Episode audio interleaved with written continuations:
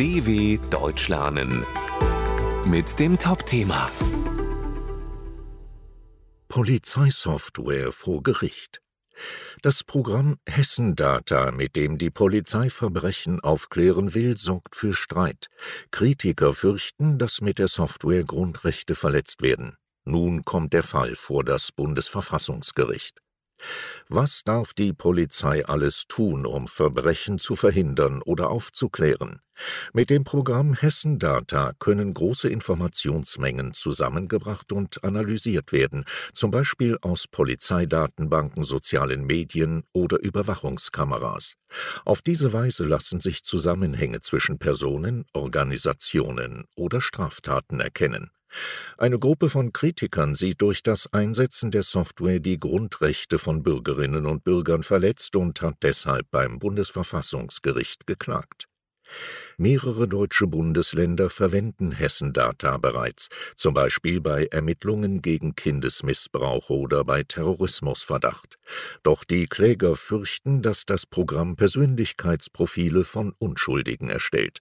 Außerdem könnte die künstliche Intelligenz des Programms zu Racial Profiling führen, also dazu, dass Menschen nur wegen ihres Aussehens verdächtigt werden dies wurde der Polizei in Deutschland immer wieder vorgeworfen. Ein weiterer Kritikpunkt, das Programm verdächtigt Menschen schon vor einer Straftat. Damit werden Verbrechen nicht mehr aufgeklärt, sondern vorhergesagt. Für den Soziologen Simon Eckbert stellt das ein Problem dar. Eigentlich braucht die Polizei einen Grund, um die Privatsphäre von Personen zu verletzen. Hessendata aber funktioniert genau andersherum, so Eckbert. Es kann sich eigentlich nur hinterher zeigen, war das eigentlich gerechtfertigt, was wir gemacht haben oder nicht. Hessens Innenminister Peter Beuth ist anderer Meinung. Für ihn verbindet Hessendata nur Daten, die man sowieso schon hat. Nur wenn wir alle Puzzleteile einer Gefahr zusammenbringen, wird die Gefahr erkennbar, so Beuth. Nun muss das Bundesverfassungsgericht entscheiden, ob die Nutzung des Programms Grundrechte verletzt.